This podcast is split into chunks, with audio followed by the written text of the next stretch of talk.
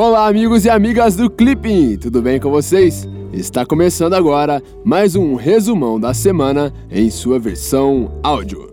Se você é novo por aqui, deixa eu te explicar um pouquinho como que funciona. Toda semana você terá aqui todas as principais notícias do Brasil e do mundo em sua versão texto e também em sua versão áudio. Então é isso aí, sem mais enrolação, vamos para o resumão da semana. Estados Unidos. No domingo, o presidente norte-americano Donald Trump anunciou que não haverá um acordo sobre a ação diferida para os que chegaram na infância, o DACA, na sigla em inglês. Na segunda-feira, Trump pediu ao Congresso norte-americano que aprove uma legislação sobre fronteira, mesmo que seja necessário usar uma opção drástica.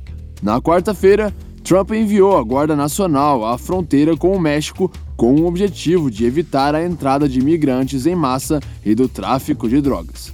Ainda na quarta-feira, o Senado mexicano aprovou uma moção para que o México encerre a cooperação com os Estados Unidos nas áreas de migração e de segurança, por ter considerado o envio de Guarda Nacional à fronteira como mais um insulto de Donald Trump.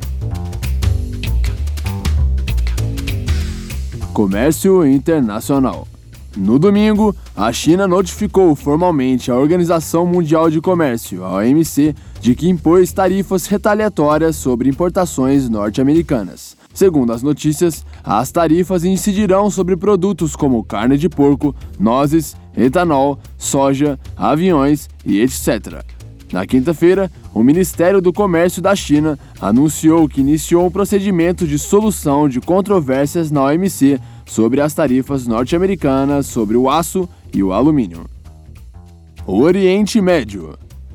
Na sexta-feira passada, houve confrontos entre os manifestantes palestinos e forças israelenses na faixa de Gaza. De acordo com as notícias, mais de mil palestinos foram feridos e 17 foram mortos em um protesto por terras consideradas palestinas na data de aniversário de 70 anos da fundação de Israel. Na quinta-feira, mais dois manifestantes foram mortos. Em carta do líder supremo do Irã ao Hamas, o iraniano pede a intensificação na luta contra o regime sionista. Migrações.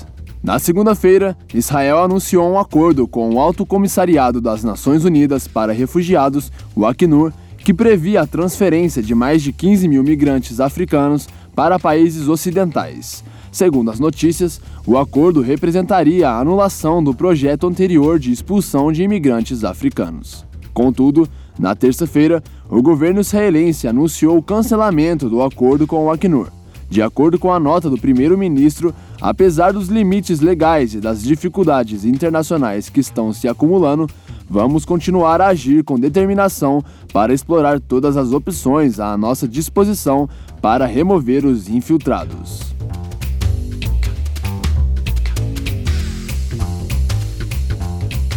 Rússia. No sábado, a Rússia anunciou a saída de mais de 50 funcionários diplomáticos britânicos do país, com vistas a igualar a quantidade de diplomatas que a Rússia mantém agora no Reino Unido. Na quinta-feira, a Rússia convocou uma nova reunião do Conselho de Segurança das Nações Unidas a respeito do envenenamento do ex-espião russo. Segundo as notícias, a reunião foi convocada após a Rússia ter sido impedida de participar das investigações sobre o caso.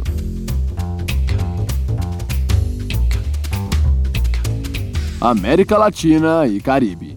Na terça-feira, a Costa Rica anunciou o resultado do segundo turno das eleições presidenciais com a escolha de Carlos Alvarado. Segundo as notícias, Alvarado recebeu 60,8% dos votos de uma eleição com 67% de participação da população costarriquenha, evitando a chegada ao poder do movimento evangélico, que recebeu 39,2% dos votos. União Europeia. Na quinta-feira, a justiça alemã determinou sob fiança a libertação do ex-presidente catalão Carles Puigdemont, enquanto analisa o pedido de sua extradição para a Espanha.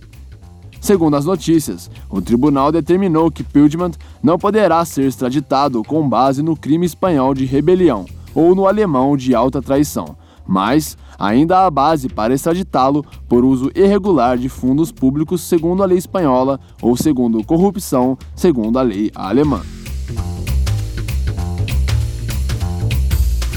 Economia. Na quarta-feira passada, o Banco Central reduziu os depósitos compulsórios dos bancos comerciais, com o intuito de liberar 25,7 bilhões no sistema financeiro para empréstimos bancários. Além disso, o Bacen também revisou a previsão de expansão da carteira de crédito de 3% para 3,5%.